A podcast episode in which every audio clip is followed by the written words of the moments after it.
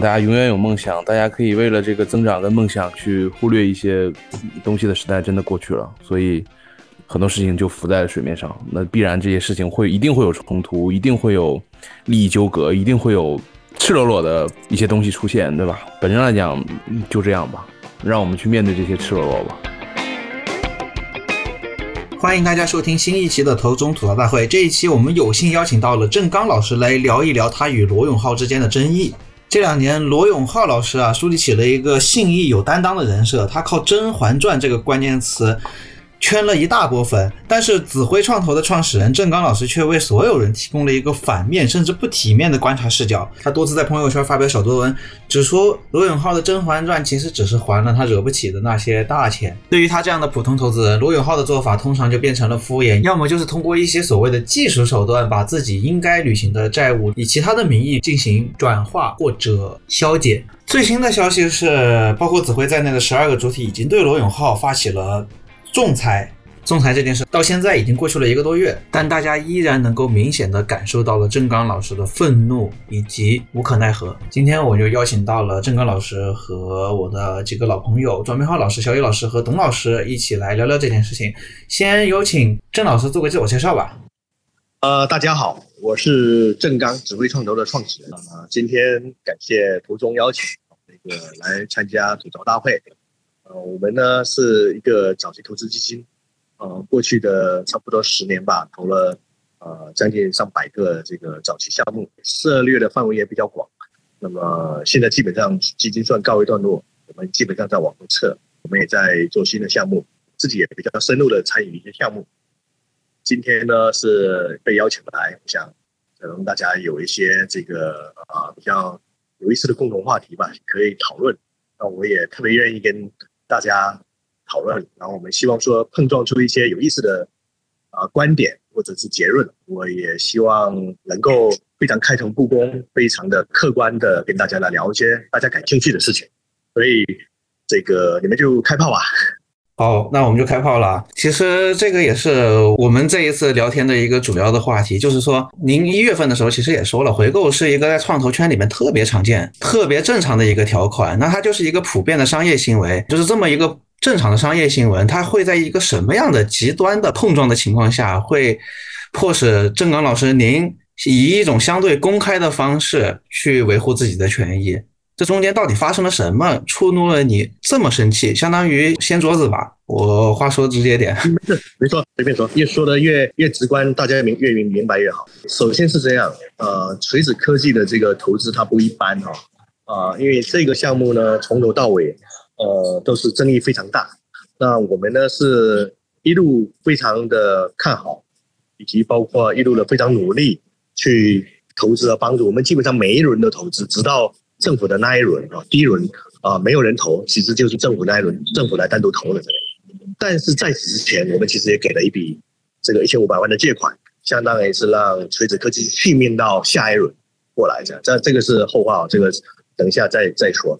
那么为什么我们会把这个事情拿起来说呢？首先是这样，回购这件事情呢，本来自然而然协议里面该怎么说，该怎么做，它到了某个点上会不会触发，其实是看所有的股东们。要不要去执行？那么为什么这件事情我会拿出来说这个事呢？首先您看哈，就去年九月三十号，根据股东协议，如果是五年之后没上市，也就是说第一轮投投资协议是由政府牵头的那一轮，对吧？甚至这个协议都不是我正刚你定的，你也知道，越后面的人协议都是他们定的，对吧？我们只能看一看或者有限的参与，实际上我们根本就没参与，所以这个里面也要澄清一下，好像市面上都说我正刚我拟定的回购，这这是太开玩笑了，我们只是一个。普通的早期投资人，虽然我们是是是出了资金在除了政府之外最大的，但是呢，我们实际上并没有参与后面的这个回购协议的这个拟定。那么，虽然九月三十号到了，我个人的亲身体验是什么呢？是在可能是在八月份的时候，还是七月份的时候，老罗专门给我发的微信说有事情要找我谈，要找我聊，定的是十月份，就是十一或者十一以后吧，记得是这样。那我说好。那么其实我自己能够理解，就是啊，应该是有比较重大的事情要发生。第一个呢，西荣县的事情，对吧？他要找我说这个事情的时候呢，西荣县啊，我们我也忘了，我们知道还不知道？应该八月份的时候可能有透露啊。那我就觉得说，呃，是个好事，对吧？他尊重我们，要跟我们聊一下。可能我能想象到，就是要么就是西荣县的安排啊，什么股权怎么给他补偿啊，对吧？这些都能猜到，能理解。实际上说了这个事情之后，这个会就没发生。那没有发生，我的理解是，是你来找我，不是我去找他，对吧？而且约好的是他来找我，而且我自认为是一件比较大的事情。我们都是在群里面跟老罗来互动，说，呃，最近有些什么消息啊，大家可以聊啊什么之类。然后老罗呢是在群里面专门给大家说，哎，融资是有这回事，去红线啊，这个还没成功，等成功以后会第一时间跟大家开会汇报。OK，这些是。一些事实性的东西，所以这些是一个铺垫。那我们就理所当然认为说他会开股东会或者开董事会，对吧？你想你在群里面跟大家说，一旦融资成功，会第一时间跟大家汇报。如果是有一个很多投资人的群里面这么说，我能理解的就是我们很多年没开过股东会、董事会了。那我们应该会这么重大的事情，事关所有人利益的情况，就会开一个会，这应该是正常吧？对吧？好。这件事情没发生，接下来是什么呢？就是经常跟我们联系的老乔，就在应该是十月份，十月底吧，应该是哦，时间应该是这个顺序。突然就发过来一个协议，这个协议就是一份细红线的股权的补偿给之前锤子科技股东的协议。这个协议上面，也就是大家所知道的，说我细红线融资成功了，投资人同意拿出。新的公司的投钱的百分之五，投钱的百分之五，拿来补偿前面的所有的锤子科技的股东们。我已经说有一个前提条件是，他说要来开会，结果没开。第二，直接发过来这个，发过来这份文件的内容是这样，这个内容还加了一些情况，说这个这个股权就百分之五，但是你们必须在十一月三十号之前签字，如果不签字，就这个股权就没了。这个事情是导火索，你如果要补偿大家，那好，哪怕是多是少，说明说你的表态、你的姿态非常漂亮。我觉得那个时候大家也不会去说什么。关键的关键是他付了一个十一月三十号过了这个村子就没这个店，还要大家说你如果接受了这个投钱的所有人接受了投钱的百分之五之后，一旦签，你要放弃股权的回购的权利。那么这个事情在我看来就是一件很不道德、很流氓的手段了，蛮横不讲理的，让我们放弃之前的比较大的投资，然后接受一个将来还不说不清道不明，对吧？哪怕你说你是美团，你是坚维，各自机构有各自的判断，那我的判断是这就是一个骗局，或者说这就是一个我不看好的东西吧。而且我们也不可能去随随便便。在没有经过他任何说明，当时是没有事先说我西荣线是一个什么东西。实际上我们有讨论说，你把内容告诉我们，要希望尽调一下，我们来了解一下，对不对？后来是写了一个说明，但是这些都是在协议丢给我们之后，自然而然我就想到这个这事情做的不地道。然后他比我们还着急，就是在那个点上，虽然九月三十号就触发了可以回购的这么一个时间点，但是你想想，在十月份、十一月份。没有人去说我要回购，我要怎么样？我们也没有人任何人提过，反而我们发现老罗比我们还早起，对吧？而且我认为他是病急投医，自认为说自己做的很巧妙，但是他又笑里藏刀。你接受之后，你就要放弃你前面的这些权利，但是投资人凭什么要放弃？对不对？那么，进来我们在想，哎，那你交个朋友的股权怎么回事呢？在锤子科技不行的时候，其实我们应该都理解，这一条船将要下沉的时候，你如果说创始人准备接着创业，锤子科技的这条船是不完美的，对吧？它有各种诉讼、各种潜在的的风险，是不可能拿这条船去开展新业务的。当然，这个只是当时的认为哈。那么再造一条船，比如交个朋友，大家是默许的这样，就是说你在还是锤子科技是 CEO。和实控人的情况下，其实他当时已经开始把法人代表给罗腾了啊，这个我们当时也放他一马。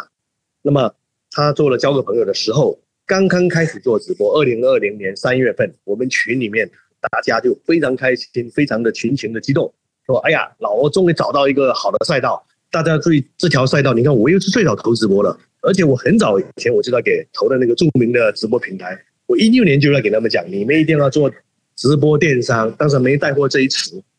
我呢，实际上是在二零二零年的三月份到四月份之间，当时还疫情在肆虐的时候，专门组织了好几场，差不多一个月哦，我自己公司啥事没干，专门去自认为能够给老罗做贡献，我们专门组织了研讨会，找了供应链金融，我甚我最后把网易在上海供应链的两个创始人也去也去搞定了，让他们出方案。同时出这个技术方案和出这个这个运营方案，然后准备了两个 PPT。四月份的时候，四月底啊，专门去北京拿了这两个方案，以及这两家公司可以怎么开展的很详细的方案，去找北京找老找了老罗，当时他还在恒东商务园，找了彭锦洲，找了李俊，当时他们三个人在一起，我就跟他们讲，我说直播带货核心是供应链，你们一定要把供应链搞好。我现在这个供应链摆在你们面前。你知道当时他们三个人一致反对，我们不做供应链，我们只想做一件带货。那我当时就跟他们争吵了大概一个多小时。我说你们一定得做，你不做你们翻车，巴拉巴拉巴拉巴拉，对吧？但是呢，就是那个结果。当然这个是一个题外话啊。我说的是什么呢？就是当时他要做直播在带货的时候，我们所有人的支持。你看我们群里面，我等下可以发到给你们看。当时联创，当时这个什么很多人。大家都说啊，我有资源，都说哎呀，我们投了什么李李佳琦，对吧？他们有这些这样那样的，我们可以提供帮忙。大家是七嘴八舌嘛。呃，老罗在里面只说了一句话，说有希望啊，只说了那么一句话。后来大家一系列的讨论，我现在回过头看，老罗一句话都没都没说。我的现在就能反应过来，其实老罗当时就不想带你们所有人去玩这件事情，所有人都一厢情愿。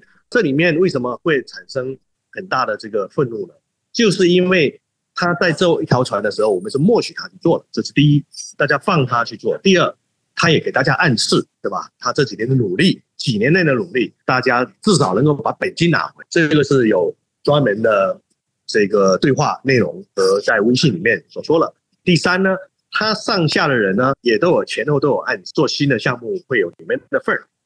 那么这件事情是一种默契，对吧？我们说实话，在当时情况下。有没有可能去谈这件事情呢？有，我的这个呃，另外一个合伙人张田就专门在群里面说了很不客气的话，就是说这件事情不能够再这样没有交代就这么过去。如果是说有这个股权新的公司的什么安排，必须明确。老罗就非常生气，在里面来了一句反正非常不尊重人的话。所以说，我们生气在于说他的这种所作所为呢，是瞒天过海，为了达到自己的翻身的目的，来耍弄所有的这些投资人。那尤其是我们受受到的伤害最大，因为我们对他最支持，对吧？甚至我在想，包括我都带了一些投资人去投这个罗永浩，比如说中信，中信资本的金石投资是我带进来的。那后来他在网上的表演，我也非常气愤，我说你怎么能够这样骂一个国有资本，对吧？你怎么样能够威胁到人家个人？什么？他说他要曝光那个人，曝光那个人的住址什么之类的。我说这是上升到威胁的的这个方式的，他没给我回。就是有这一系列的这些背景和行为，我们没有人有办法左右他，我们只能看到他不断的演出《甄嬛传》，对吧？拿着锤子科技的这个道具，他不让锤子科技破产了，你知道为什么呢？那是因为他还债。为什么要还债？你们想想。那是因为他不得不还呐，对不对？政府的钱他能不还吗？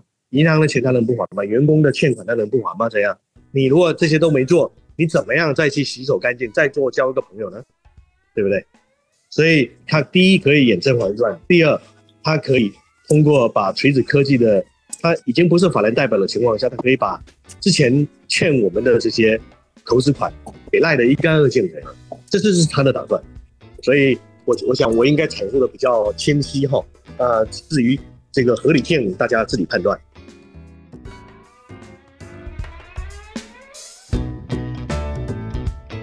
我刚才听到刚叔梳理一条时间线，里边其中有个非常关键的问题，就是罗永浩是去年九月三十号他的那个投资协议就其实可以触发回购条款了，但这个时候。包括刚叔在内的，就几乎说所有的投资方，其实都没有主动追溯这个这个条款。没有啊。对，呃，我只能尽我所知道的，我所知道的我的范围内，我所认识的没有。但是有没有其他人私下呢？这个我就不知道了。但是呢，很明确，我负责任的说，我们你可以看我们朋友圈，呃，看我们的群里面没有人讲这个事，我们也没有找找律师，啥都没有。但大家是知道了，但这都没提。对，然后还听到了刚才包括刚叔提供的很多细节，其实投资人对于罗永浩的。后期的一系列的事件，其实都是一种主动帮忙的姿态。但是罗永浩一直表现出来，就是他极其不信任投资人这个群体，这个是让我很费解的一个事情。我跟你讲啊，这件事情其实我到最近我想明白了，但是我想明白了这件事情可能会上升到一些人格的问题。您知道什么叫恩大成仇？这个大家一点我就想清楚，就是说老罗是一个很骄傲的人，但是呢，你想想他是一个很骄傲、很自恋、很自大，但是老罗的另外一面他很自卑，像。这样的人，在他还是一个草根的状态，他在创业，他不断的自认为天将降大任于斯人的时候，他认为他的所有的一切努力都是他的，哪怕别人帮他都是应该想当然的，因为他很自大，知道吧？你们帮我，你们看好我嘛？你们不会就想利用我，对吧？你从他的角度去考虑，你帮了他，他的眼里面他成功了，你帮了他，你对我有所企图，那么我没做好，那那是你活该，这是这是一个。第二个呢？我认为他还心理有问题的在于什么？就是说，你帮他，从他的心理上，他有一种亏欠的感觉。就你投了我，其实是他自己知道，他亏欠了你，或者说他得到了别的帮助。但是这种心理有问题的人，就会认为你可能就是一个我想躲避的人，因为我会在你面前抬不起头来，我在你面前我可能会低三下四，对吧？虽然我不是这样的人，但他的心理是一个很大的反差。所以当他。能有机会把你们一脚踢开的时候，对他来讲，那是一件非常开心的事情。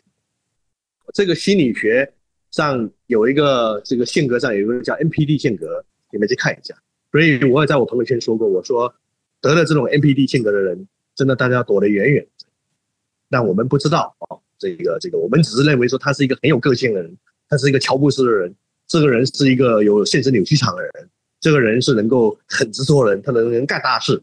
我们这么想，但是我们万万没想到的就是他会对帮助他的人反而成为他的仇人。我不认为现在帮他的人以后我也会有好结果。就是我其实听您一直在讲啊，我一直我一直在想一个事儿，就是天使投资人的命运，或者早期投资人的命运，在这十几年里边，其实他是不是慢慢的水落石出了？就是最起码和十几年前，和比如说一三一四年您刚入行那会儿，可能跟那会儿我们期待的天使投资人或者天使投资这个事业是不太一样。就比如说，你看啊，当年大家都是刚刚进场，刚刚开始，大家都往中关村跑，往这个这个这个互联网的这个这个园区里跑，大家都在交朋友，交的都是比较新鲜的友谊。但是你看这几年这个撕逼越来越多，天使投资你会或者说早期投资人，你会觉得自己有点太弱势了。天使投资是不是它注定？就我们现在看啊，天使投资是不是有注定有一个比较悲情的底色？早些时候我可能投了很多创始人，是吧？然后可能有一些变成企业家，有一些人可能成事儿，但是他那个企业啊，有可能比如说收入啊、估值啊几百倍、几千倍的涨，他的身家可能也是几百倍、上千倍的涨。对，但但是天使投资人，当年你跟他交朋友，你呢十年前你一笔投两千万，你可能今年你再去投资，你一笔还是投两千。所以就是这个早期投资人和企业家的关系本身，它有点这个图穷匕见的意思。因为就是我看您在谈罗永浩的时候，其实特别伤心，你知道吗？就是我不知道我这个揣测对不对？就是你自己会觉得天使投资好像就做到最后注定了，好像和那些成事儿的企业家也就那样。对，呃，这个问题非常好。呃，而且实际上我早就把这件事情想通了，这样，因为我我也是观察我自己的变化啊。就你想想，我们在做早期投资的时候，包括我们刚开始做的时候，其实我们认识的人是非常有限的，这样。从不管是其他的投资人，包括其他创业者，我们都没认识几个人。所以那个时候呢，其实你跟所有人都会有高度的互动。然后你会发现，我正刚到了最后，很多人我话都不回。那那那其实是我正刚变的吗？这样，嗯。我认为本质上我没变，最大的原因是什么呢？我一个人不是孙悟空，我忙不过来的。你看我现在任何人，包括什么，对吧？就比我大很多人，我跟他们发信息，他们不回，很正常。这个是一个太正常不过的的的情况。我相信他也根本就忙不过来，或者说他不知道怎么回你，或者说他认为跟你交往没啥价值。要理解，所以说您说的这个事情，我早就想到这些东西的。没错，其实早期投资是起到很重要的，但是呢，我们不能够对这些企业家有这种过分的要求，就是说他早期的时候给你很多的互动，他以后不理你了，太正常不过这个，因为他上了不同的层次，比如说像唐岩啊，就就拿唐岩来说嘛，你我我基本上电话他很能接，他也会接，但很少。我们见面其实也极少，就是有核心的有些事情要发生，那么打个电话说一下，仅此而已。我们也没有更多的这个这个后来市民的交集这样。刚开始确实有很多互动，然后也说了，哎，将来干嘛干嘛。但是呢，后来你想想，他把企业做这么大了，他也变成了非常成功的这个企业家，也很有影响力之后，我们是不可能去要求他怎么样。所以说，在在我身上这件事情是是是我早就想，但是我确实这个事情我有指出来。这个老罗的势力又是特别的突出，这样这个不一样。你看，我不会去说其他人，但是老罗是不一样，因为他是一直处于在有人需要人帮忙他的阶段。你想想，我们是从 A 轮、B 轮、C 轮到他最后没钱，政府我还借给他钱，我不清楚，如果是连借钱给他人还不能跟他互动，比我们大多的人多了，这样在在垂直科技里面的股东群里面，海通、苏宁、联创，对吧？还有还有很多家吧，对吧？有些好几个上市公司。所以说，对于我们来讲，我们并不是说这个我们对老罗这边需要有感情的索取，或者说需要互动的需求，没有这个东西。我们更多的是希望帮忙他。而且实际上，老罗一直处于在创业阶段，他不是已经做成了一家大公司，已经做成了一家什么微软啊，像或者像唐岩那样，他已经上了一个很高的层次了。那不不不是一样的这样。所以您提的这个问题非常好。第一，我想过；第二个呢，这个我也没有说，哎，老罗你要。做什么事情，我们要一块去曝光，还是干嘛，对吧？或者说你做什么事，你在照顾着我们，没我们从来没提过任何这种事情。对呀，我们跟他其实是非常专业的这种交往。你看，我们做早期投资，我们信奉的是奉献，然后帮忙不添乱。这件事情我记得非常清晰。这样，我们从来不会说，哎，这个我投了你，你必须帮我干啥事？没有，没有的事这样。但是呢，在交过朋友的期间呢，是有过这样的事情。比如说，这个我有在群里面跟所有的，因为他要做。带货的时候呢，我有很兴奋的跟大告告诉大家讲说，哎，老罗这件事情非常好，所有的股东大家都有资源，对吧？大家应该汇集起来，把各自的好东西、各自的这个这个这个好的资源来贡献给他。我甚至还说，我们应该成立一个会，经常来讨论这个事情。我现在想想，这里很天真这样，这个但不管怎么样，就是这种话啊，我有表达过，就是说，如果是锤子科技的这个投资，注定是。会有问题哦，我还没说失败哦，钱拿不回来。那我们可以做啥呢？我们可以让我们的这个 LP 里面那些在做产业的人帮他带带货。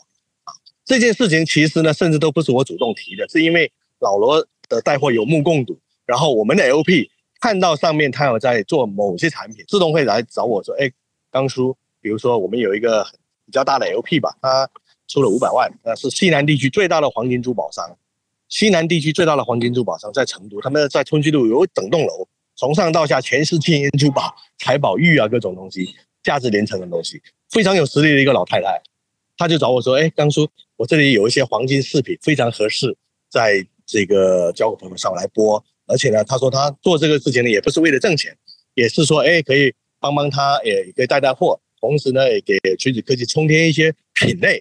那我觉得这是非常好的想法啊，我就亲自就。”开会给老罗说，然后也带老太太跟老罗他们谈聊，一切都好像都接触了。完了，这事情我就退出了，我就不管了嘛，忙我其他事情。过完几个月以后，我看到，哎，怎么类似同样的东西在在上面卖啊？然后我再去问老太太说，哎，这个之前我帮你联系的这个他们怎么样了？老太太也很礼貌说，就他们就没有再找他们联系了，也就是感觉爱理不理的这种感觉这样。你想想，这是第一件事情。第二件事情是什么呢？我们的啊另外一个股东投的不多哈啊，这个呢他也在垂直科技里面，我们也做我们的 LP，他们是专门做做袜子，就是浪莎吧。他们的品质，他们的东西，他们是做了几十年，中国应该也是很有名的品牌。你想想，他们也是能够把好东西拿来。同样的，我安排的会议也谈了，最后也没有任何举措。你也可以说他们的东西不好。对吧？人家没看上，但是在那种情况下的话，我不认为这两家比较有名的企业的东西会比不过其他人。再加上我们也说了，这个对于我们来讲这是举手之劳的事情，对他来讲也是举手之劳的事情。即使即使退一万步，你说人家东西不好，你给播一下嘛，对不对？这个人家是知名品牌，我们找的不是下三滥的没品牌、没名字的人，对吧？你老罗直播间，你要树立你的质量和这种品牌和客户口碑，你肯定是也是用知名品牌来提高你自己的嘛。然后这两件事情都没发生，我就很诧异、很纳闷。我我自认为不是品牌的问题，也不是品质的问题，也不是供货，也不是其他原因。我后来想到，唯一的原因是什么呢？他不想跟你有任何交集。所以这就是原因，所以这也是是，你也可以讲是我单方面的误解，但是呢，种种迹象表明就是这样，他不想跟你有任何交集，他不想跟你之前的投资人有任何的交集，他在想的就是任何时候随时能把你们赶走，就把你们赶走。听懂了，但是但是刚叔，说实话，我还是觉得你你很像一个。情感上受伤害的，那那那那肯定的嘛。这个情感上受伤害，我觉得也很正常。他的所作所为就是让我们遍体鳞伤啊。那我觉得咱们有必要把这个嗯回购条款聊清楚，因为我们之前做过一期节目专门聊回购条款，当时大家一致的一个共识就是，呃，回购条款是一个呃预防性协议或者说道德约束性协议。是的，就是它是君子协议嘛。嗯，那我想了解一下，就是郑刚老师平时。呃，在跟其他项目聊的时候是怎么设置这个回购协议的？我们基本上会有，基本上会有，少数的没有。啊，我记得我在我给大家说过，我说我投了这么多项目，我当时是唯一的提回购了，就是老罗这个，因为我认为它就是一个道德条款，结果就必须去实施的一个道德条款，而且我们不是执执行在前，实际上他这里露出了巨大的马脚。也就是说，你认为它触发了那个道德方面的监管的必要，对吧？是的。但是我们看到这个协议里边，包括现在目前追讨的方式，好像追讨的是一个个人无限连带责任的一种回购，不仅仅是要求锤子科技回购，而且是要求老罗作为一个自然人回购。呃，这个其实相当于在我所了解里边，相当于回购协议里边一个比较重的一个条款了。呃，我认为应该是很正常的吧，因为我不清楚啊，这个这个这个协议的这个条款其实不是我们定的，这是后面几轮投资人定的，因为我们。当时再怎么投，我们也都只是跟投嘛，对吧？我们最早的时候，第一轮的时候，那个 A 轮七千万，我们是主投，我们是四千万。那后面的东西，所有的协议都必须盖过前面，所以第一轮的股东协议，甚至投资协议，我们都没签投资协议。第一轮的时候，政府进来那一轮，我们没在里面，只是有一个股东协议。这个股东协议其实也定得非常的泛泛泛。但基本上把事情说清楚了，所以这个你说是一个什么样的条款？这是一个大家都有的条款，而且不是我起草的。对，就是因为之前我最近做了一期节目，看了一下报告，我们就汉坤的统计，其实，在呃人民币基金体系内，至少汉坤经手的所有案子里面，百分之九十的项目是有回购条款的。当然，这百分之九十的项目的回购条款是否一定要极端的到个人创始人的无限责任连带？呃，这个其实是有一定比例的，是大概百分之二十，我没记错应该是百分之二十五左右吧。所以就是它不是一个呃完全不常见的状态。然后其他的约定，比如说创始人可能会有一些类似赔偿责任，那这个可能就涉及到一些创始人出现一些违规的事项，对吧？那但这个违规事项的界定可能又在每一个协议里面不太一样。呃，一个更直接的原因，可能是因为锤子的股东里面有国资，而且是直接国资投进来，不是国资通过基金再投进来的。那国资背景的基金投资项目的时候，对于这个条款的把握向来都是比较严格的，对吧？这一个是这是一个很嗯很现实的，就这个这个问题其实也 echo 了刚才董老师说那个说法，就在今天为什么这一堆事情变得这么多，也可能是因为呃过去几年整个人民币基金 LP 体系的变化，对呃它除了对这个投资项目的。行业方向的筛选有有影响之外，其实，在条款的严格程度上，其实也是有非常多的影响我自己也是创业者，实话说哈，我我跟大家表态一下，我自己也是创业者，我做成失败以后，我照样还要也要去执行回购啊。这个包括我们从基金，还要包括我自己的创业项目，我都是严格去执行，哪怕我实在不行，那就是大家会有一个约定，会有新的协议，都是这样。所以我并不认为老罗这个世界上有他有多特殊。他有多悲情，我们都在做，我们只是没说而已。我自己就有一个这样的事情正在执行，跟真格基金的关系，我们不把它变成是好像资本家多坏，我创业者多难，大家都一样啊。我还要再说明一下，我们的这个所谓的这个股东协议里面的回购条款是必须遵循一定的程序的，不是那么简单的白纸黑字说你垂直科技没办法还款，老罗必须兜底。这里面有一些细节的东西，我就不想说了，因为没没没必要去扯得太远，因为它它也是对创始人有一定的保护的。保护性作用的哦，没那么简单，不是说只是那个锤子科技不能还，他就还了，没有，不是那么简单啊，有一定程序的，设定一定的障碍的。对，我觉得说可能只是说以前大家也应该也出现过这样，就是因为回购产生的一些争执，只是在那个时期，很多投资人或者 LP 或者 GP 这样的机构，很多人都是高级知识分子还是怎么说，就是学历比较高的人都都追求一个体面。所以，可能很多很多事情都是在水下发生的，只是说，因为现在这个市场变得很难往前走，或者说很多机构面临这样大的问题，包括很多项目也面临这样大的问题，所以。呃，在这样一个时期，很多矛盾就涌到水面上来了。我就觉得说，可能呃，刚叔和这个老罗的这一仗是必然会在这个时间点发生的。然后之前刚才那个普安老师也问我说，这个事情的好坏 啊，我我觉得就是说，像这样一个事情发生在一个足够长的时间轴里面，我觉得好像是中国股权投资从游击队走向正规军的一个必然道路的感觉。嗯，我觉得对两边可能都是有一定的鞭策意义的吧。我觉得不管是从呃，就是怎么讲基金公司，还是从项目角度来说，我觉得可能呃，对于项目也会有一些怎么讲打草惊蛇的作用吧。因为我觉得很多创业者在拿到天使投资的时候，心态是呃是很怎么讲是很微妙的。他比如说先拿到钱，他会觉得说是对我的认可，但很多的创业者其实是不具备。呃，创业的这个能力的，因为很多人他在拿到第一笔钱的时候，第一当下的反应是我好像就已经能看到明天的光明了。但创业这件事情是一个很长期的事情，然后它可能是要以年、数年为单位，并且创业者始终要觉得后面有一个狼在追着他，他不能停下来的。但很多的创业者是很浮躁的，拿到第一笔钱之后就觉得我受到认可了，然后我好像看到明天的光明了，这样。对，对你你，我觉得你讲的非常好。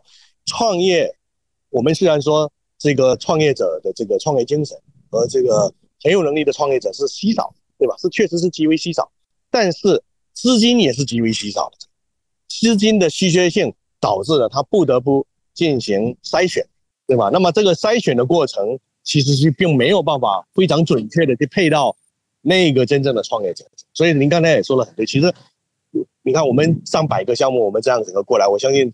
装饰那个，你们那边你们也投了可能更多几百个项目，对吧？你我相信你们的、你们的、你们的能力也会更强，对吧？但是呢，你总结一下，你说真正的你现在敢喊他是真正的，这真正是 entrepreneur 是谁呢？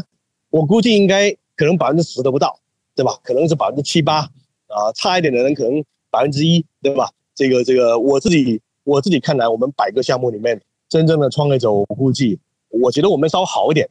可能会有十一、十二个哦，但是呢，你想想，高达将近百分之九十的人都是不合格的这样，或者说是很多人就是来凑热闹的这样，来试一试的。因为甚至我们可以大胆的想一想，有些人就是骗子。啊，对呀，对呀，对呀，没错，我们也有东西被骗了。我今天还在说这个事呢，因为这个事情我都懒得去搞了。我们真的就是被人家给骗了这样。但你也知道，你看像美国那个那个什么 Bad Blood 啊，那你说他完全是一个骗子吗？那这这个也很难说这样。就是骗子和真正的创业者，他有时候也有一线之隔啊，因为有时候你会用一些不存在的东西去描绘你的未来的存在，对吧？你你你如果说马云做他的这个阿里巴巴不成功，那他就是骗子啊。但是在那个时间点上，因为没有这件事情，但是你看到了未来，你告诉他说，将来没有难做的生意，将来所有的生意都可以在网上的实现，你不是骗子是谁呢？对不对？但是呢，啊，我认为真正的创业者。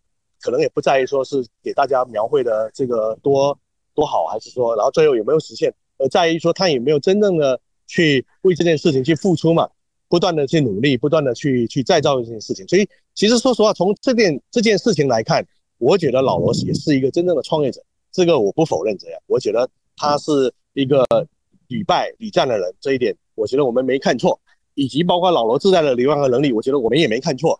我们唯一的无法把握的就是他心理上面的这件事情，就是我刚才所讲的他的心理有问题的这么一件事情。那这件事情是蛮可怕的，就是说你无法去穷途必现嘛，到最后你会发现是一把匕首，不是一个非常这个美丽的图这样。那有些人可以得到收获，因为老罗愿意跟带着他们。那像我们就属于被他选择性的抛弃的人。我这里呃突然想到一个其实蛮严重的问题，就是因为这一次直事件的直接导火索，刚才刚叔也说了，是因为借款这个事情。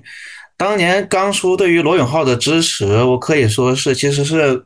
迈过了投资人这一个身份的局限的，就像董老师刚才说，刚叔一直表达一个很伤心的感觉，因为他就相当于一个生意合伙人被背叛的感觉。我们简单的考据一下就可以知道，当年刚叔为了罗永浩。投入的成本是巨大的，我不知道这个是不是江湖传说。刚叔曾经抵押过自己的房产借给，是啊是啊，借借给借给罗永浩去发工资，去干什么？去给供应商结款。我不知道这一次的那个借借款是不是也发生在那个时候的争议？呃，应该是上下，对我可以找一下，我我也忘了，因为这应该是，我估计应该是之后吧，有可能我忘了，真的真的忘，应要应该是之后，应该是之后。所以我觉得这个事情发生了以后，尤其是刚叔和罗永浩的矛盾公开化以后，尤其是听过我们今天刚叔介绍完他的心路历程之后，对于所有人、所有投资人的角度来讲，会不会是一个警醒，就是敲响警钟，告诉投资人以后千万别再为一个单一的创业者，哪怕他再有个性魅力，也不要付出的那么多了。是的，我觉得是这样，但是，但是。我认为最后是罗永浩的选择，这这个风险是出在一个我们不可控的这个人的这个这个这个他的选择上面，就心理因素上面吧。我觉得这个实际上像你们其实刚才也说了，有时候你觉得不理解，就是说他何必要这么做？那那他其实就是那个心理的问题。实际上他有 N 种方式可以来平息这些事情，可以摆平这些事情。比如说最简单的，你交个朋友，你能不能给大家接着画一个大饼呢？对不对？我们也没有人说你必须签一个跟我签一个啥协议。对吧？你过不了你的那个联交所那关，对吧？或者说是你必须这个什么时候给我还多少钱？因为你连谈都没谈嘛，对不对？而且核心是我们在锤子科技的这个股东群里面，我们我都亲自说过这样的话，我带头，我说我们鼓励老罗，我们说我可以发给你们看，我说老罗，我们认为这个时代你注定是要成功的，我们跟着你，哪怕五年十年我们都跟下去，这是原话。老罗也很感动。送了两朵花，然后所有人都都复合。你想想，这是一种什么想法？这是一种就是说，老罗，你五年十年对我们可以不用我交代，你知道说你想干嘛就行了。你想想，如果五年十年以后没交代，你可不可以接着画饼呢？这个我不知道。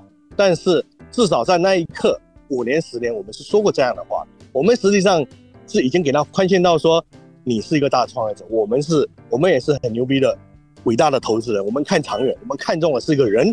你能撑起一片山，你能自己开拓一片疆土，我们跟着你跑。我不清楚讲到这种话了，那还有什么人不愿意接受，还要让你们滚？那这个是一个什么原因？我不认为这是我们的原因，但也许我们话说多了，就是一个原因，对吧？恩大成仇，我最后有人给我给我补充了一句这么一句话，我才觉得啊，好像有点道理。或者说心理是一个心理负担，他不希望有这个心理负担，他希望说轻轻松松，这个这个这个这个再去做。但是问题是，你别拿着别人的钱去创业啊！你拿别人的钱去创业，你可以轻松吗？对吧？你的责任、你的道义、你的义务，你之前做过的所有的这些暗示，对吧？所有的包括你挂在嘴上的《甄嬛传》，你的那些道德情操，对吧？你是一个把道德立在祭台上面的这么一个人，我们才会这么相信他。哎，刚说我说就其实。我我今天上午给你打电话的时候，我说我大概应该就是一三还是一四年，我跟杨小磊去见过，当时应该就是在侨福芳草地一个那个咖啡馆的门口的那个座位。当时当时你知道，你你是非常激动的，你在维维护锤子，维护罗永浩。你说骂锤子那帮人什么都不懂，罗永浩多牛逼呀！就是就对你不一样，你投过陌陌，你投过唐岩，对吧？你你特别熟悉这些就是带点邪气的这个创始人企业家。包括你自己，你你争议也挺多的，对吗？对，没错。所以当时我我我我们这帮人就一直觉得你们啊，你们这帮人特别酷，对吧？包括庄老师的强老板，后来也投罗永浩，就我说这帮人太酷了。但实际上，你看这个，你最后你跟罗永浩落这么一个撕逼的结果，对，我们这些人太糟糕了，也挺不是滋味儿啊。你我知道，十年过去了，大家都老了，好吧？你你你会觉得你自己之前就是人生里面付出了那么多的那段人生被否掉。你会有这种感？呃，当然会有了。其实很重要的一点就是说，对我的整个形象和这种职业生涯，我觉得都是有比较大的打击。没错，您刚才讲的，对，确实是我也不认为说自己是一个呃需要立什么什么贞节牌啊或者牌坊的一个人。我认为我就是一个普通人，我也贪财好色，对吧？这个，但是呢，我觉得我们还是有一些原则，对投资人。对于这个这个员工嘛，我们可能在不一定在某个时间点上都能做到最好，但是呢，我一定会发现我真的有错误，我认识到我会回来改。那但是呢，这个我一定是秉持，就是该做你你不管你做投资的还是做企业家嘛，我觉得你有要基本的这个东西，否则你怎么带人呢？对吧？谁会服你呢？对吧？但是呢，在这件事情上面对我来讲是一个巨大的这种损失吧，更多的说实话是心理的这么一个。这么一个损失，但我希望说，这个你说他还有没有新新的一个结局呢？我不，我在这个时间点上我不认为，因为老罗不是一个能改的人，老罗是一个需要制衡他的人。就是说，这个他跟乔布斯那些人不一样，乔布斯的人他能学的呀啊，但是老罗如果心理是有问题，这东西是改不了的。包括你看周五的时候，两个他的副总裁来找我聊，其实我也试探性的跟他聊，我说，哎呀，说。这个事情我们都讲明白了，我我不认为你们能影响老罗。他们两个人说是是是是，我们影响不了。那你影响不来，你要跟我聊啥？这个老罗必须自己去缴学费。如果是这一次，我的目标就是看看能不能成功的把他的这个题给扒下来，哪怕如果能够给他扒一半，对吧？或者至少把我的声音发出去，我觉得我也值这样。这个钱不钱，我们再挣。我不相信郑刚之前能够赚到这些财富，以后我就没机会了。我只要保持我们的学习。保持的这个这个这个这个热情，对吧？身体好，我觉得没问题。钱他妈的也是真的是身外之物，说实话哈。我觉得您这态度好啊，就是我扒他半层皮，我是为了这个朋友，对吧？是吧？我我我就这么想。所以我那一次也特别不像话，因为已经答应了，说是来说是来谈这个这个这个还款以及以及还款细节的，因为他们也说啊，他们资金困难什么的。那我说他妈的大家都一样嘛，那肯定你既然要谈，那说明说这个态度就好嘛，对不对？那我能说不谈吗？这样？结果一来不跟我谈这事，而且派了一个危机公关的一个一个叫吴家路的，这哥们我一看，我稍微稍微看了一下，我操，我想这这是不是一个陷阱？这样，我要是说你要是不干嘛干嘛，我就干嘛干嘛，对吧？这种话一讲出来，不就是可能就有问题啊？对，我还是好奇，就是你现在这样站出来挑战他，挑战一个创始人，你不怕你以后你投不出去钱了？你投不到？哎，我也是，我我也是这个问题，我也是这个，呃。那个可能大家大部分人可能也不太了解我，哦其实我本质骨子里面也是一个很叛逆的人，我从小就这样。这个这个表面上你可能看到就是一个什么有正规学校啊，然后也弹琴啊什么之类的，我从小就很叛逆，我也不听话的这样。而且呢，我特别的特别的不信邪这样，特别的希望经常就是以小去博大啊，赌性很强。说实话，但赌性很强一点呢，我从来我从来不赌博，我从来不赌博，因为我知道我的弱点。所以赌场我不去，第二德扑我不玩，因为我玩过一次德扑，我就发现我不敢玩，你知道为啥？我发现我都是 all in 的这样。我也是喜欢 all in 的，所以我就不敢玩，你知道吗？所以我知道我身上我最大的弱点是个赌性强，我就不敢玩。但是在投资上面，我自己在反思，对吧？这个在老罗这上面，你说我自己有没有赌性？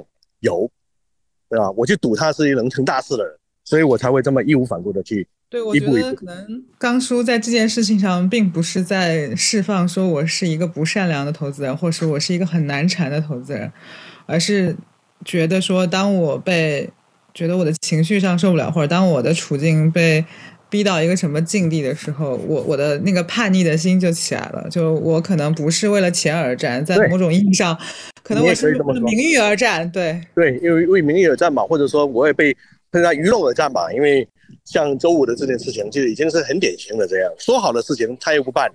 然后之前他该该该还款的义务，他临时提出毫无道理、蛮横的流氓的条款、流氓的还款的这种这种条件。但是他可以说我在道德绑架他，比如说这个《甄嬛传》，对吧？我说你《甄嬛传》嘛，但实际上《甄嬛传》可不是我创造的，是你创造的，对吧？你《甄嬛传》，那你就甄嬛呗，我给你道德绑架是什么呢？对吧？而且实际上，我觉得我问心无愧，因为这笔款就是当时的救命款。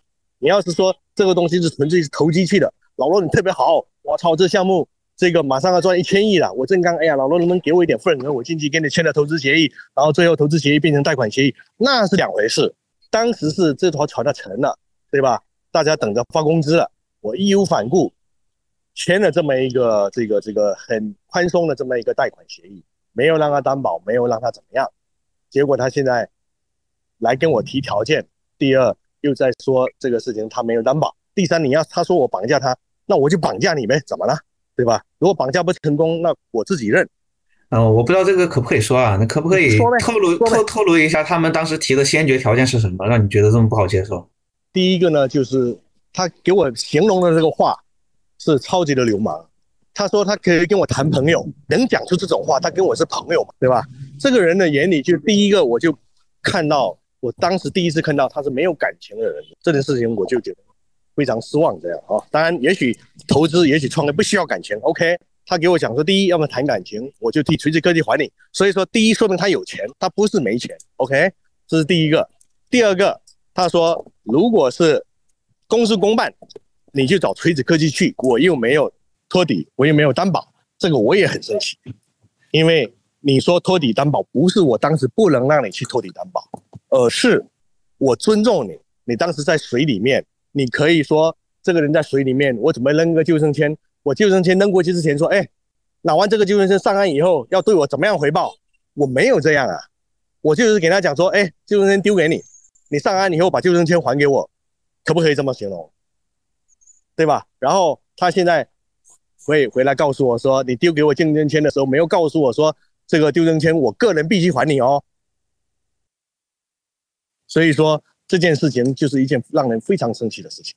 然后第三个原因是因为。他说还有一个条件，你要把之前的回购的这些程序给我撤回来。那这件事情又是一个毫无道理、流氓的这么一种要求。我们不可能把 A 轮、B 轮、C 轮整个投了一点六七个亿的钱的这些股东的权利，去换取后面一千五百万的另外一群股东的权益，对吧？为了保后面的这个现金，而去丢弃前面的这个我们的权利。那这个在我们看来，就像跟他去年让我发火的那个特别生气的那个条款是一样的，这样。你拿我这个系红线，你就必须怎么样怎么样，而且过了这个村没这个店。我想换成任何一个正常的人，都都不一定能够去接受这件事情，更何况我们是一家这个帮过他这么多忙的的的这么一个投资企业。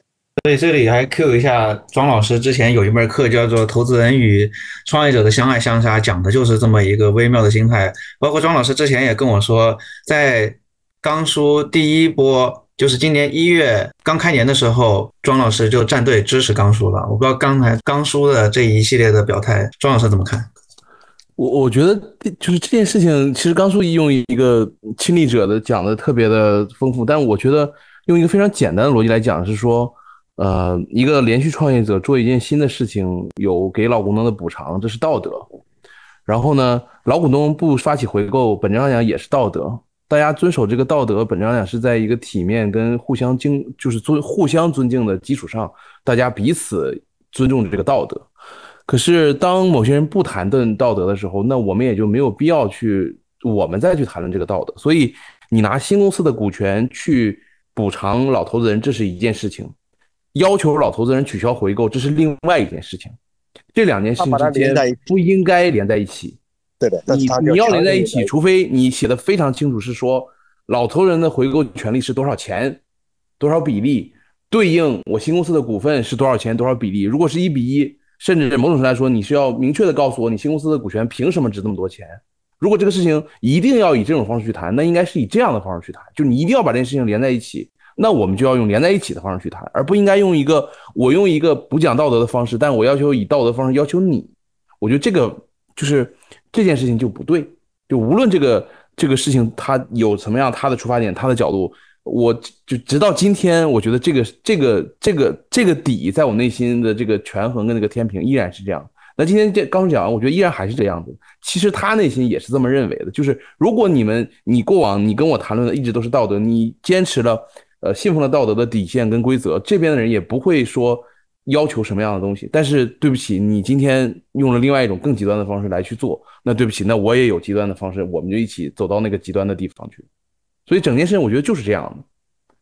对，首先感谢庄史哦，你的这个解释其实呃又让我提高一个层次，因为有时候我想一些事情没想特别明白。你刚才讲到一个就是这样，对我们的要求他可以不遵守，但他自己说的时候自己是一个道德的东西，所以这件事情就是一件典型的 NPD 人干的事情。所以我希望你们大家都去了解 NPD。刚叔，其实你有没有想过，呃，就是罗永浩有没有可能没有你想象的那么强，那么有钱？我想过，我呃呃，比如说你说那么有钱是吧？对，就就比如说你看啊，虽然我不认识罗老师，但是他看上去是那种比较典型的、比较要面子的中年人物。就你比如说，其实这世界上这种人挺多的。你看那个地球的那个伊布拉希莫维奇。大概也是这样，嘴特别硬，对吧？然后呢，后来我自己设想了一下，你看他这个《甄嬛传》这个人设啊，其实特别可怕，六个亿啊，那那是哪是人能还得了的东西？这个六个亿里面，三个亿是卖了锤子科技的的的资产哦，所以是是，当然不不排除他最近可能又又能够领到多少财，这很正常。这个我只是在猜，就是说他这个人设啊，有可能对他的影响会非常大。就是就是，比如说，有可能他还不了那么多钱，他也会硬说说我全还上。对，您说的非常好。其实核心是这样，我我还想再再强调一下，核心我并没有说老罗你必须怎么样，也没有说你必须还钱。因为你想想，我们我在群里面都说过这样的话了。这件事情是他把我们逼上这个梁山，不是我们在逼他说老罗你给我还多少钱，你回购到了把钱给我，不是这样的，这有前因后果，而且在这个前因后果之前。大家都和和气气的时候，我们给他鼓励，我们给他打气。所以这件事情过河拆桥是他干的事，不是我正刚干的事情。所以到了这个点，我们也只能这样去做好。那至于他有没有钱，我觉得自然会有数据去支撑。我所知道的是，老罗还了可能还了十个亿的钱，那家公司一定很挣钱，这个不用说。我觉得大家也不用去猜测什么东西，这个你就慢慢看他的这个这个这个这个这呃交个朋友的财报吧，对吧？就马上有五十亿的，我记得今年年底一定一百多亿这样，对吧？这个这个里面电商大概能赚多少钱？能够作为一个大主播，你能谈到多少的供应链的低价？这个我们也不要去计算，因为这跟我们没关这样。我们要的是你把我们逼上了绝路之后，我们应该先应该维护我们自己的利益。我觉得这是我关键的。哦，那你说他多少钱？我个人认为非常有钱。呃，别忘了，直播电商就是一个改变这个所有商业形态的一件一件事情。我很早，我一六年的时候，我在投了映客之后，我不是说我给老凤讲说一定要做直播电商，一定要做这个这个这个卖货的这种事情，这一点也不是我的发明，是因为很多淘女郎、很多美女在跟这个别人对话的时候说，哎，我有个淘宝店，你们去买买我东西。我那个时候才意识到说，我操，这件事情如果所有人都在上面卖货，你看会怎么样？我那个时候就很早就在说这个事情了。其实它就像房地产一样，对吧？你我现在人在三里屯跟大家讲。那三里屯这位置好，就是人流量啊。那你如果放在哪里？你放在大兴一个某个山沟沟，你一一模一样复制过去，会有人吗？他没人啊，他就是一个房地产，他就是一个流量生意的呀，对吧？你说抖音能没流量吗？如果抖音没流量，那对不起，老罗一哥，他又是最有流量的一个平台上面的一哥，他能赚不到钱吗？这样？呃，就是呃，这个其实就很难说了，因为就是越是这么风口、越这么值钱的资产，有可能那边里里边的那个利益啊，这就包括您刚才说您推那个老太太说推他的产品，他不接，那其实推个品类，现在给一个主播，其实可能还真的是那主播怎么说利益纠葛最严重的部分，是吧？当然，这这个这个咱不说了，我只是刚才觉得您刚才那个态度特别好。对，你你你现在真的是置气为主。拿钱随缘是吗？因为求不来嘛，对不对？求不来你就你就选择这个，你该干嘛该发生发生嘛。其实那个您说了，比如说，就像老太太那个事情，其实老太太他们都是非常低层的投资人，说实话，因为他们太有钱，知道吧？有钱的人他们更关心的是说你有没有履行你该对我的这些承诺。比如说这个老太太比并没有说她要赚钱，她很早就说过，只是说带一带。那这种东西大家是面子上的事情。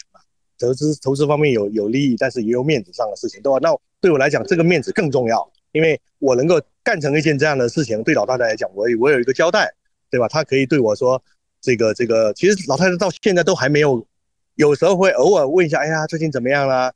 啊，对吧？她她她会问一下这样，但人家没有没有没有问我任何事情。但是越是这样的人，你说你能够将来告诉说，哎呀，对不起，老罗这个投资失败了，sorry，这个这个我肯定是做不到这样。这个这个啊，所以说他不是说啊老罗有没有钱的问题，而且更何况我们有说过，他有 N 种方法可以来解决这个事情，不是只是钱的问题。你为什么交个朋友，你不能给大家分一些股权呢？对吧？没错，你现在市值才二十亿，但你能不能做到两百亿呢？我认为是有可能的。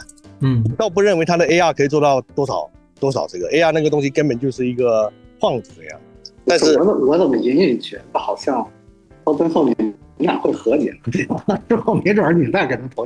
我想只能他来找我这样，但是他是不会来找我的，这我这我很我很明确，我是不会找他的，因为我已经找过他了，结果得到这样的结果，而且是被两次被他被他被他被他被他嘲笑吧。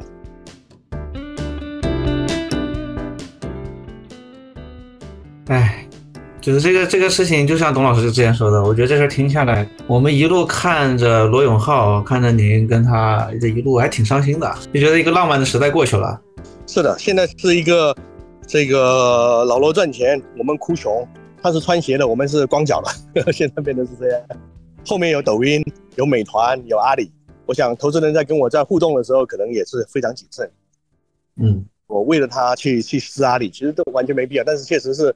我我现在想想，确实是有点有点那个没必要。其实我对阿里还是非常崇敬的一家企业，这样。当时说的只是一个，也是一个行业现象吧，我觉得哦，也正常，看你怎么理解这样。只是我当时用那个语言表达出来，我是觉得说也有不同的地方。庄老师作为一个人形互联网行业发展博物馆，你的你的感觉好长啊！你你你你你的感觉跟我是不是一样的？对，就这个，你刚才说那句就是浪漫的那什么结束，我觉得可以作为这期的标题吧。就真的也 echo 董师傅最开始的那个问题吧，可能真的进入了一个新的新的阶段，对吧？永远增长，大家永远有梦想，大家可以为了这个增长跟梦想去忽略一些东西的时代真的过去了，所以很多事情就浮在了水面上。那必然这些事情会一定会有冲突，一定会有利益纠葛，一定会有。赤裸裸的一些东西出现，对吧？本身来讲就这样吧，让我们去面对这些赤裸裸吧。其实你会发现呢，这个赚到很多钱的天使投资人，往往他就不干了，因为太他妈不是能干的事情。这个前一阶段是那个我那个张栋，你知道吧？就是那个速华的天使投资人。我跟他聊，我说你最近干嘛？他说他基本上他基本上只只炒股。我说他妈的你怎么退化成这种这种这种 这种炒股的股民这样？哎呀，他说。做天使投资太他妈累了，这个心累，然后呢，经常的这个付出得回报完全不成正比。那现在挣到钱，他就炒股吧，对吧？这个盈亏自负，决定对决定错，都是他。这个里面可能大家各各自有志，不能说谁对谁错哈。我只是一个一个一个一个一个例子来说，就早期投资呢，真的是需要有一些比较健康的这种环境嘛。我觉得中国的本身的这个。创业环境和这种我们叫做什么生态，其实这几十年应该是已经做的比较好了。这样我觉得哈，就你看我们刚开始做投资的时候，我们自己两眼一抹黑，我们也不知道说该用什么条款，国内很多条款也不承认，对吧？当时这个我们最早呃两千零一年的零零二年的时候开始做投资的时候，那些风险投投资条款很多根本就是国家法律法规是不允许的这种啊不承认的这种东西，你无法去做。直到后来新浪有了这个 VIE 结构。那么人民币基金，实话说，大家也是后来慢慢成长，然后这个慢慢大家，呃，有一些不同的一些比较这些标准的这些条款，然后整个法律体系也是慢慢的遵从各方签署协议的意思来执行，对吧？然后我们才会这几十年这些公司蓬勃发展起来。但我我个人认为，始终还是认为这个早期投资还是有很多机会的，但是呢，可能需要一些新的新鲜血液。去干这些事情嘛，我们也我我我我们自己也很累。实话说，这个我们的正向的这种资金循环如果没有办法得到这种回流，那么我们也只能是慢慢往后撤。如果能挣些钱，那我们就保守的去去去去做吧，然后或者做一些自己跟自己有关的事情，而不会像像上以前去把大量的资金去赌别人的成功啊。我们可能更愿意来赌自己做的事情。我想补充一下，是我对于我自己的一个提醒吧。我觉得就是，我觉得首先天天使投资人这活肯定是很不好干的。第二，我觉得就是说，我们可能自己要有一个自我觉醒，就是所有天使投资人能陪伴创业者走的那个那个时期啊，它不是一个长久的，它可能你可能只能陪他走走一个时期，所以不要太过于怎么讲，就是有一个所谓的呃。长长辈心态，或者是是一个什么这样的一个心态。然后第二个就是，我觉得可能天使投资人对于项目之间也要有一些边界感，不能一味的付出。因为有时候我们一味的付出之后，我们会总是那个暗地里，就像妈妈会对会对我说：“我都是为了你好，我还不是为了你。”这种会有一个潜在的那种灰色的巨大的那个索取在里面。是的，没错，或者说是一种情感的索取，然后对方会觉得你在绑架他，对吧？对方会觉得说。这个这个这个，你做了一些我不认为你应该做的事情，这样对吧？或者说对方有一些这个认为你心理上他接受不了事。不过在这件事情上面，我反而认为啊，我们还是做对了。我不我不认为我们有错哈。那这个里面核心原因是，我觉得他这个企业并不是说它是一个健康的企业这样。老罗是实际上一直没有在公司里面建立起一个真正的这个公司治理的这种这种结构，这个也是他失败的一个巨大的原因。以及包括在我们自己的这个股东会里面，就是垂直科技的股东会里面，这是这是一个 club deal，没有人负责，每次开会都杳无杳杳无作声，大家都是各都都是基本上听大家讲。但是即使是这样，我个人认为，在重大的这些事情，比如说发生离子的这些比较危机的事情的时候，就是应该开会。你不管怎么样，你还是对大家大家对大家得有素质，得有得有责任吧，这样哦。但您刚才讲的那句话，我觉得我我觉得是对的呀。那么我也在反思，包括我们自己这为什么一一直连续的这样做？因为啊，它可能确实也是一个平衡吧。我呢是一直是希望说能够投到从始至终一直投到一个公司能上市，我认为这样才能够获取最大的回报啊。那你说是一种什么心态呢？这个你也可以说是一种一种一种一种一种正常的投资逻辑。那你也可以讲我们是一种这个这个贪大求全，是不是有这个心理？那我觉得可能要做，要确实也得做一一定的调整，因为毕竟能够从从一开始一直到做到上市的公司是凤毛麟角。但是我们自己在我们自己的 portfolio 里面，其实我们说在一百个不到的项目里面，我们现在有六个上市公司，基本上都是我从早期投起。我个人认为，我如果没有坚持，他们就不会走到上市阶段。那我从历史上也看到了几家公司，比如说我说像龚鸿家，对吧？他天使投资的就是那么小几百万。结果他他市值最高的时候，他应该应该大概一一两千亿吧，对不对？你想想，他是天使投资人呢，如果他赚到比如说一百亿该走的时候，是不是早就已经该走了？这样对吧？那实际上他还能够坚持在后面，当然这里面每家原因不一样，对吧？啊，这个这个我们也是带有这种长期投资的理念在做早期投资啊，这个是这可能也是我自己的一些教育的一些理念所促成的，我去干这件事情。那我也知道有很多投资人，他们是做完一轮之后，下一轮他们一定就是说我必须退出一小部分的什么之类的，这个是有的，这个也有人这么操作，但是我们很少这样，甚至我们在所有的协议里面都没有对创始人有要求说，哦，你下一轮一定要给我退出啊什么之类的。但我知道有其他投资机构是这么来，所以听下来这一期咱们就可以总结成一个天使投资消亡史这么一个标题。